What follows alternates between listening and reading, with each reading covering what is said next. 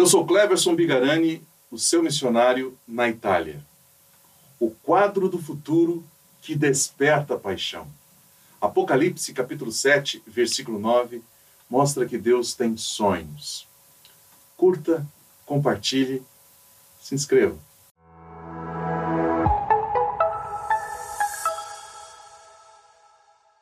O quadro do futuro que desperta paixão. Você sabe que Deus tem sonhos. Sim. Todos nós temos sonhos. Deus também. Agora, o que é que está no coração de Deus que ainda não se concretizou? Você já pensou sobre isso? Pois é, Deus tem sonhos. A visão de Deus é o retrato do futuro. Evidente que o Senhor já sabe mas não se concretizou ainda. E eu tenho certeza que o Senhor espera por aquele momento. A Bíblia diz em Apocalipse, capítulo 7, versículo 9. Fique tranquilo, eu não vou falar sobre as bestas feras e nem sobre animais estranhos, mas eu quero ler o texto que se encontra em Apocalipse, o último livro da Bíblia versículo 9, capítulo 7, que diz: Depois disso, olhei e vi uma multidão tão grande que ninguém podia contar. Eram de todas as nações, tribos, raças e línguas. Estavam de pé diante do trono e do cordeiro, vestidos de roupas brancas e tinham folhas de palmeira nas mãos. A Bíblia diz que há uma multidão incontável. Muitas e muitas pessoas vão se apresentar em um dia, em um momento, em algum tempo da história diante de Jesus Cristo. E as pessoas virão das diversas partes, pessoas que se reunirão de todos os tempos, de todas as eras, vão se apresentar. Sim, pessoas de todas as partes. Guardem isso. Porque, às vezes, nós pensamos somente, ou então somos condicionados a pensar neste povo, no nosso povo, no nosso país, ou em algum outro específico, mas limitamos e não pensamos no todo. De pessoas de diversas etnias, das mais distantes, que nem mesmo nós conhecemos, mas o Senhor conhece cada uma delas. E ele espera por aquele dia uma multidão incontável. Porém, se amanhã nós vamos ter uma grande multidão de vestes brancas, ou seja, pessoas que foram redimidas, pessoas que foram purificadas pelo sangue de Jesus Cristo, pessoas regeneradas em Cristo Jesus, que se apresentarão diante do eterno. Se esta é a figura, se isto é a visão de Deus, um retrato do futuro, a realidade é que hoje ainda nós encontramos multidões que estão como pessoas sem pastor, ovelhas sem pastor, pessoas que ainda estão à deriva, estão perdidas, sem nenhum tipo de direcionamento na vida. E não são poucas. Também poderíamos dizer que são incontáveis. O que nós podemos fazer? Qual é o nosso desafio diante disso? Quando eu falo do texto bíblico de Apocalipse, evidentemente que aquele dia vai chegar. Aquela visão de Deus, do retrato do futuro, ela irá acontecer. Independente de mim, independente de você, independente de nós. Mas Deus é tão maravilhoso que, independente disso acontecer, Ele quer a nossa participação. Deus espera, Deus deseja que nós estejamos engajados. Então, não é muito do meu trabalho, não é muito daquilo que eu vou fazer ou deixar de fazer que vai atrapalhar o plano e o propósito de Deus. Nada disso as coisas vão acontecer. Mas Deus compartilha conosco Nosso Deus é um Deus de compartilhar, é um Deus de nos participar das coisas boas e certamente vai ser um tempo extremamente maravilhoso. Mas para que isso aconteça, o Senhor espera que a gente participe. Portanto, como eu disse, há um enorme desafio, porque aquilo é o retrato do futuro. Mas hoje nós temos uma multidão também incontável que anda é, sem um direcionamento, anda perdida. Pessoas sem esperança, pessoas desesperançadas, inclusive. Qual é o nosso desafio diante disso? Encontrar essa multidão que vive como ovelha sem pastor. E aí, ao encontrar essas pessoas, sermos como aqueles que orientam, que possam é, ajudar estas pessoas a se apresentarem diante de Jesus e tornarem-se também ovelhas do rebanho do Supremo Pastor. A Bíblia diz lá em João que o Senhor tem muitas ovelhas de outros apriscos. Então existem pessoas dos mais diversos lugares, pessoas das nações mais distantes, que às vezes nós nem mesmo imaginamos, mas faz parte do plano e do propósito de Deus. Portanto, o nosso desafio nesta grande empreitada, sem dúvida nenhuma, que o Senhor quer que nós estejamos engajados, sermos participantes, sem uh, tirarmos o nosso corpo fora, não é? Envolvermos, porque isso também gera em nós uma satisfação, uma alegria, não só no coração de Deus, mas quando nós descobrimos a nossa missão, a nossa tarefa de servir aos outros, adorando e glorificando a Deus, isso também alcança de modo maravilhoso o nosso coração. E para isso, me vem à mente um dos textos mais conhecidos no Novo Testamento. Aliás, são vários eventos que os evangelistas eles compartilham. Cada um coloca ali a sua visão uh, do mesmo evento. E neste caso, os quatro evangelistas, Mateus, Marcos, Lucas e João, narram a multiplicação dos pães, conhecido na Bíblia como a primeira grande multiplicação dos pães e dos peixes. É um texto fantástico. São muitos os aprendizados que a gente tem na palavra de Deus ali. E eu quero ler com você o Evangelho de Jesus conforme Marcos, o capítulo 6, nos versículos 34 a 44, que diz assim: Quando Jesus saiu do barco e viu uma grande multidão, teve compaixão deles, porque eram como ovelhas sem pastor. Então começou a ensinar-lhes muitas coisas. Já era tarde, e por isso os seus discípulos aproximaram-se dele e disseram: Este é um lugar deserto, e já é tarde. Manda embora o povo para que possa ir aos campos e povoados vizinhos comprar algo para comer. Então, porém, respondeu, ele, porém, respondeu: Deem-lhes vocês algo para comer. Eles lhe disseram: Isto exigiria duzentos denários. Devemos gastar tanto dinheiro em pão e dar-lhes de comer? Perguntou ele: Quantos pães vocês têm? Verifiquem. Quando ficaram sabendo, disseram: Cinco pães e dois peixes. O versículo 39 diz: Então Jesus ordenou que fizessem todo o povo assentar-se em grupos na grama verde. Assim, eles se assentaram em grupos de cem e de cinquenta. Tomando os cinco pães e os dois peixes, e olhando para o céu, deu graças e partiu os pães. Em seguida, entregou-os aos seus discípulos para que os servissem ao povo. E também dividiu os dois peixes entre todos eles. Todos comeram e ficaram satisfeitos. E os discípulos recolheram doze cestos cheios de pedaços de pão e de peixe. Os que comeram foram cinco mil homens. Muito interessante a leitura deste texto neste evangelho.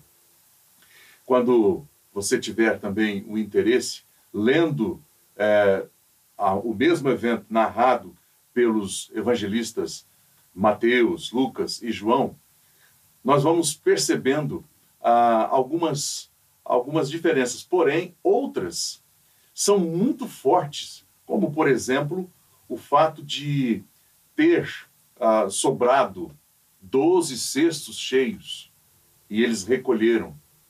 Então, são percepções, algo que certamente marcou muito a vida daqueles homens. Agora, se você fosse Jesus, qual seria a reação, a sua reação diante de tão grande multidão?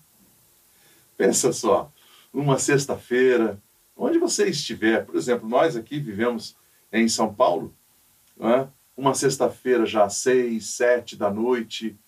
Olha, eu não sei você, mas uh, é natural, é até comum que as pessoas queiram ir para casa, que as pessoas desejam estarem juntamente com os seus, já para descanso ou até mesmo para se divertir depois de uma semana de trabalho, uma semana de muito investimento é, nas suas atividades.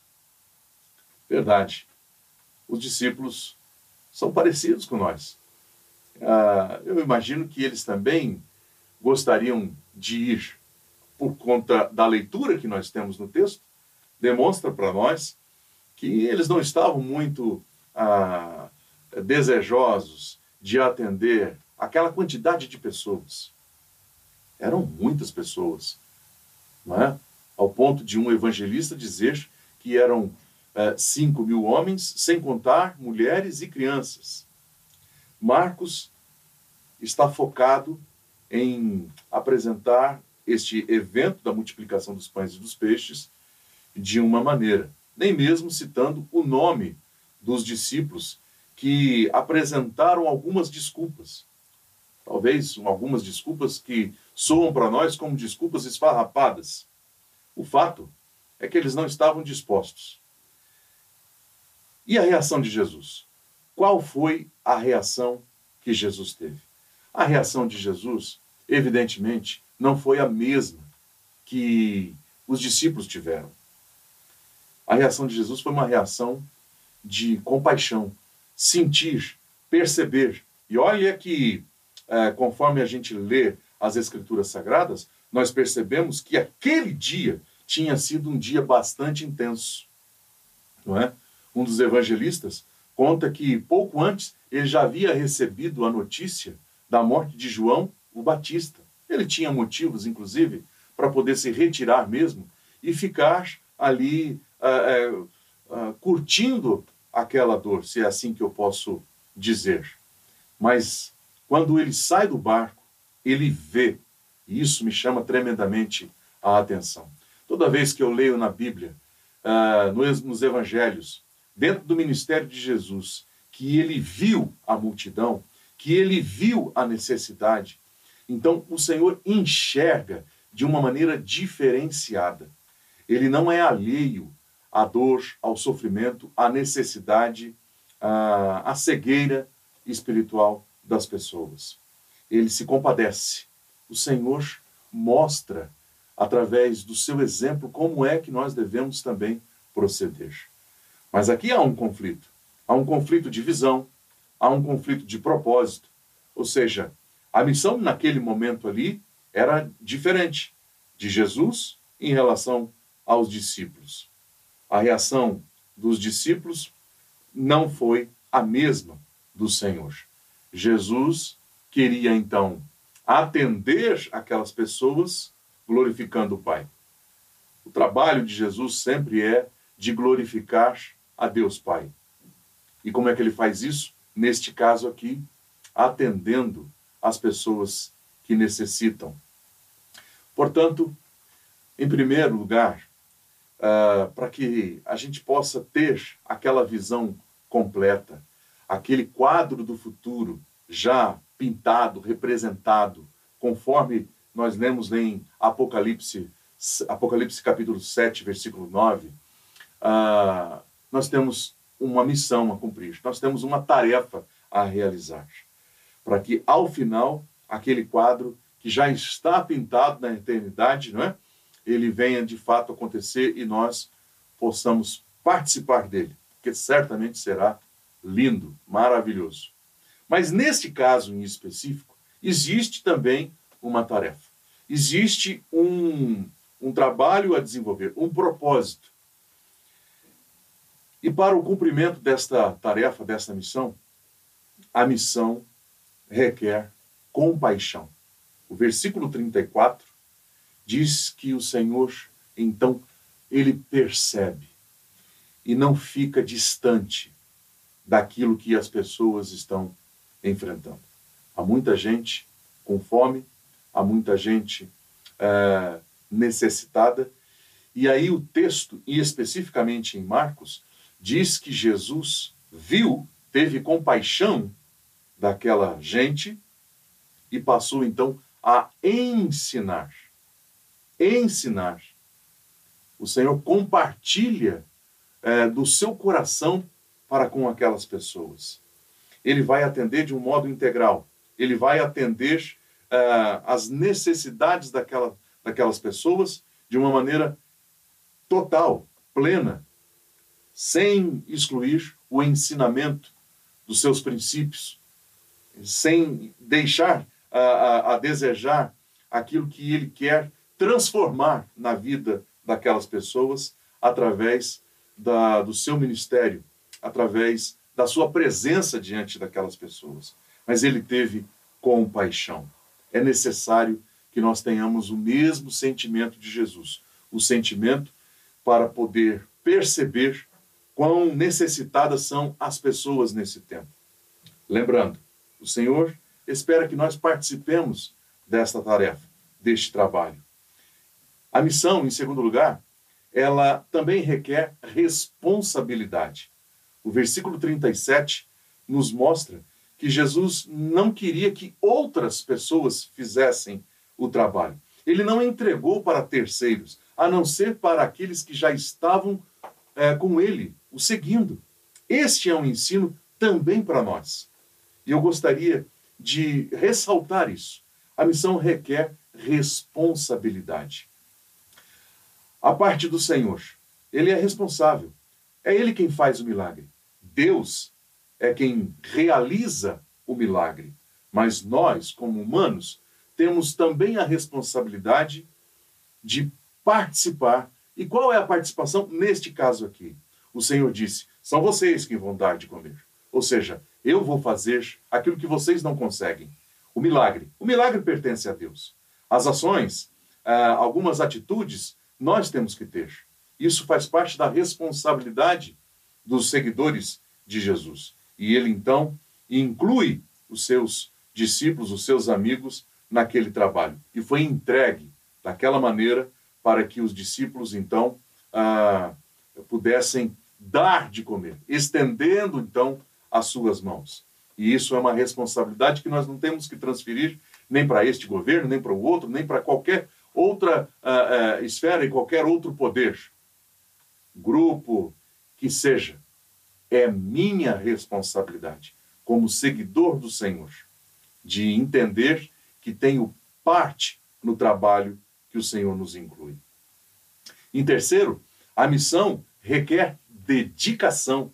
O versículo 41 nos, nos, nos apresenta também que nesta é, situação de um certo sacrifício, um, um empenho da parte dos discípulos, se espera é, que eles tenham um, um, um, um trabalho a ser realizado. E isso é um ato de obediência, um ato de obediência ao servir outras pessoas, um ato de obediência a Deus, servindo as pessoas que necessitam, servindo a todos. O versículo 41, a parte primeira, nos mostra isso. Então, é, eles serviram todas as pessoas. O milagre, repito, foi do Senhor Jesus. O serviço o ministério, a parte de remar, a parte de estender as mãos, a parte de andar e percorrer, acalmando aquela multidão. Isso foi tarefa entregue aos discípulos. e, sem dúvida nenhuma, necessitou de um empenho, de dedicação. Não era uma coisa rápida. Não foi apenas em dois, três minutos que aquilo se concluiu. Certamente levou bastante tempo, porque era uma multidão é, com mais de 5 mil pessoas, correto? Em quarto lugar, a missão requer estratégia. Os versículos 39 e 40, Jesus nos mostra que ele mandou que eles pudessem é, separar em grupos de 100, em grupos de 50. Deus é a pessoa mais organizada que eu conheço. E ele demonstra isso no seu ministério. Aqui, em específico, uh, não era uma coisa assim, ah, então vamos jogar para cima e salve-se quem puder. Me faz até lembrar, sim, parece que aquelas pessoas que estavam ali com fome e estavam aguardando já algo sobrenatural acontecer da parte do Senhor. Elas estavam desejosas de receber, sem dúvida nenhuma. É, é mais ou menos como a, a, a noiva quando vai jogar o buquê e aquelas mulheres que estão esperando ser a próxima para o casamento ficam disputando aquele buquê, não é? Então, aquelas pessoas certamente elas estavam disputando um pedaço de pão. Elas queriam receber você imagina, numa multidão de famintos, quando diz: Olha, eu tenho aqui, eu tenho aqui um lanche para vocês. Meu Deus, a gente vê como é difícil organizar filas. Como as pessoas são impacientes, elas são inquietas. E as pessoas são assim. Nós somos assim.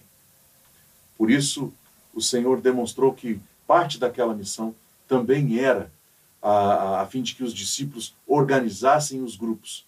E quando isso foi organizado, eles puderam então receber uh, os alimentos de uma maneira mais eficaz, de uma maneira mais ordeira e tranquila.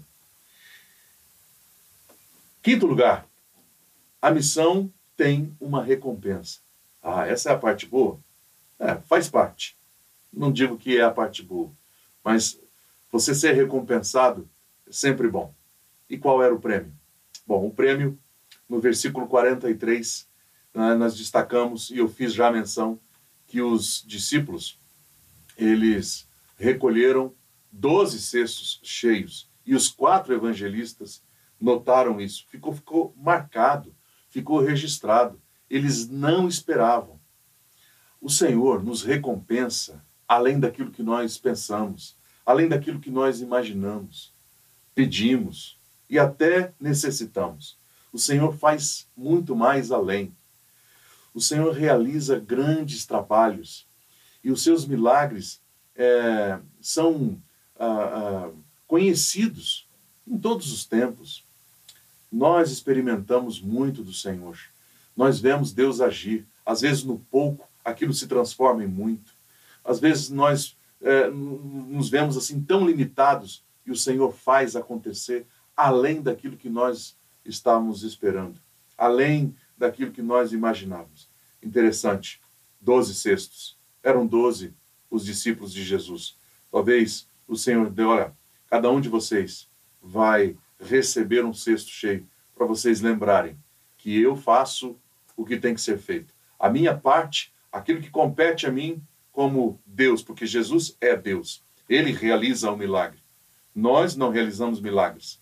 O Senhor sim faz, mas nós temos uma participação ah, quando o milagre acontece, de compartilhar, de nos dedicar, de nos esforçar, de sermos responsáveis naquilo que é, é entregue a nós.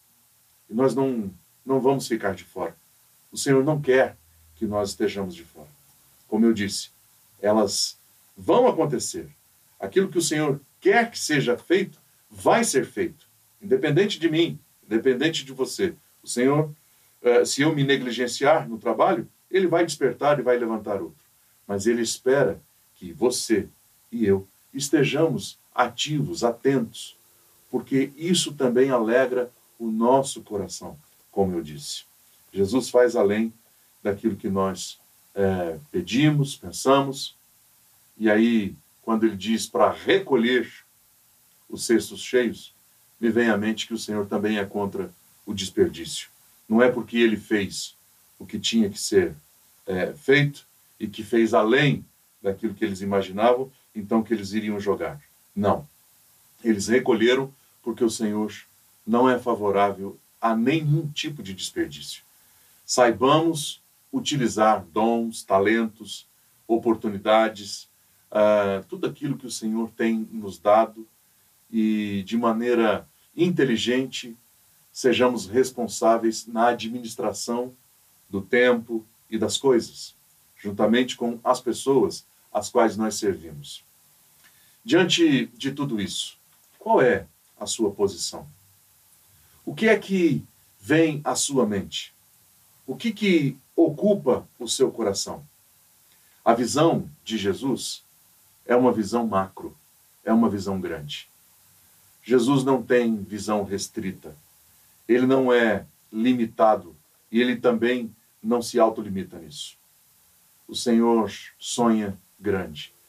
Lembre-se, o quadro do futuro que desperta paixão. O Senhor espera ver multidões incontáveis diante dele. Pessoas de todas as épocas, de todos os tempos, de todas as tribos, raças, povos e nações diante dele. O Senhor não está apenas focado naquele que eu julgo ser mais necessitado. Ah, aquele grupo precisa mais. Aquele outro grupo ali, ele precisa ser alcançado mais do que aquele. Não é assim no, no plano e no propósito do Eterno. Todas as nações fazem parte. E por que, que eu estou dizendo isso? Porque naquela multidão de pessoas incontáveis, naquela multidão de pessoas regeneradas, transformadas no poder do Espírito Santo, que vão se apresentar diante do Eterno. Pessoas uh, regeneradas naquela, naquele, naquela grande multidão. Nós vamos ver também italianos. Sim, pessoas que talvez nós não pensemos que estarão lá.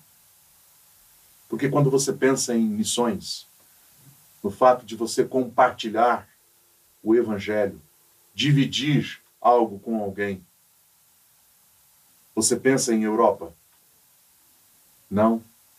Por quê? Todos precisam. No plano e no propósito de Deus, todas as nações farão parte. Todas as gentes se apresentarão diante do Cordeiro.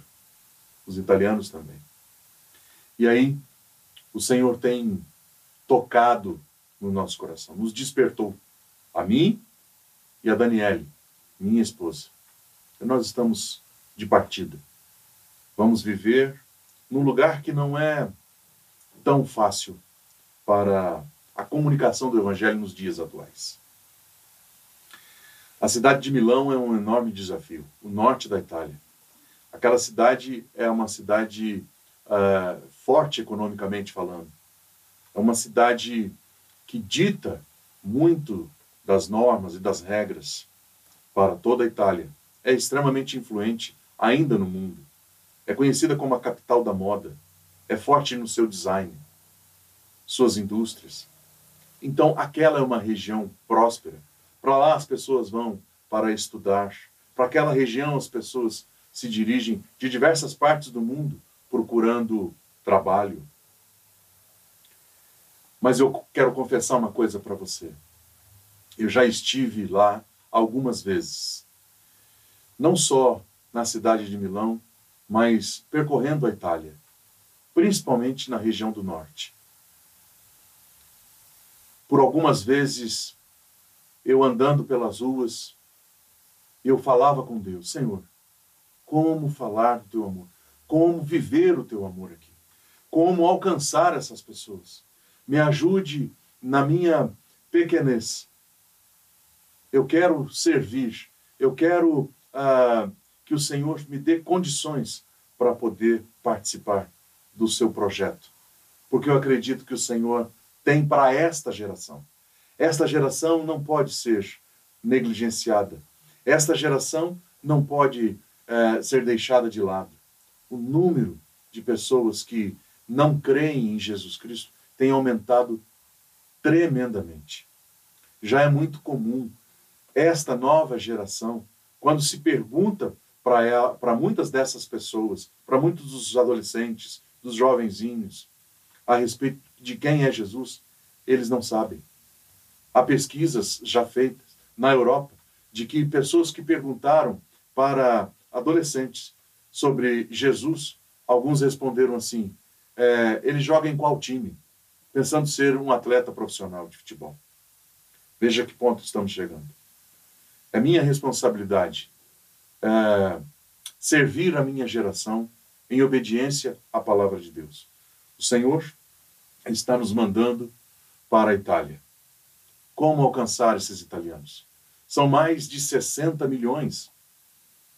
A população ah, com mais de 60, 24% de católicos praticantes apenas.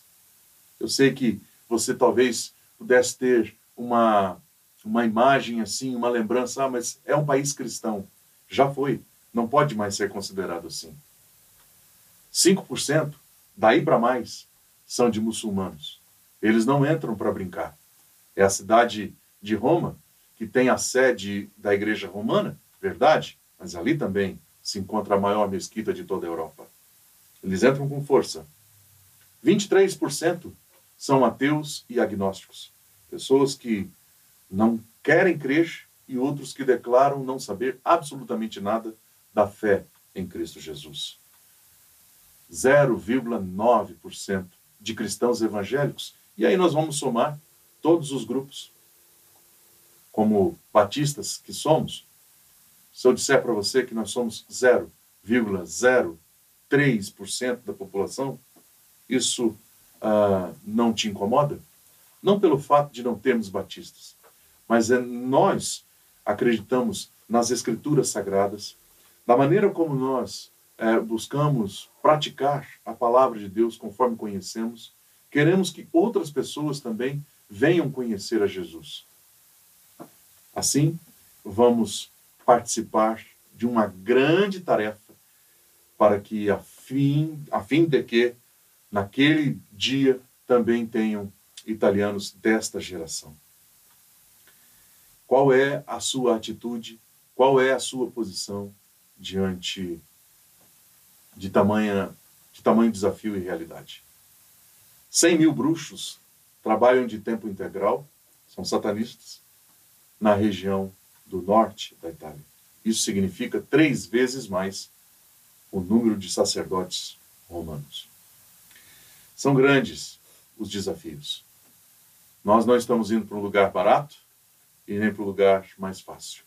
Os resultados podem não ser aqueles que vão encher os olhos? Não sabemos. Não sei.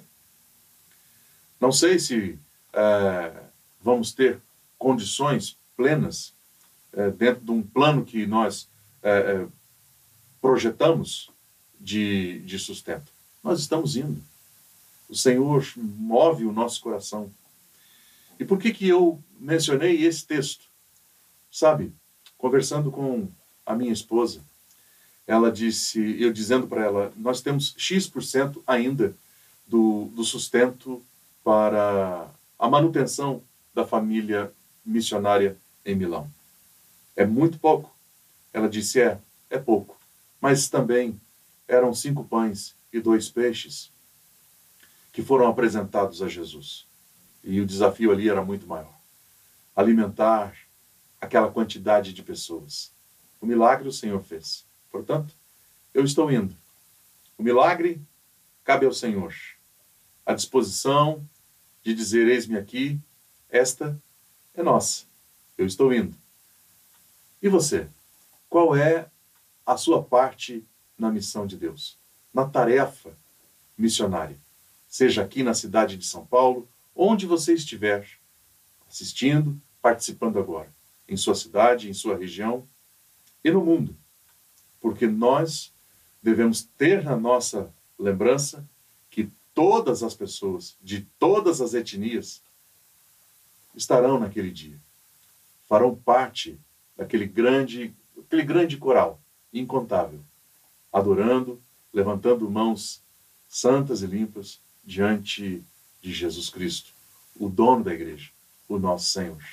Que Deus te abençoe, que naquele grande dia, aquele quadro que nós lemos em Apocalipse 7, versículo 9, seja uma realidade na nossa vida, onde nós juntos estaremos para adorar, glorificar o Eterno, vendo tantas e tantas pessoas de diversas partes do mundo.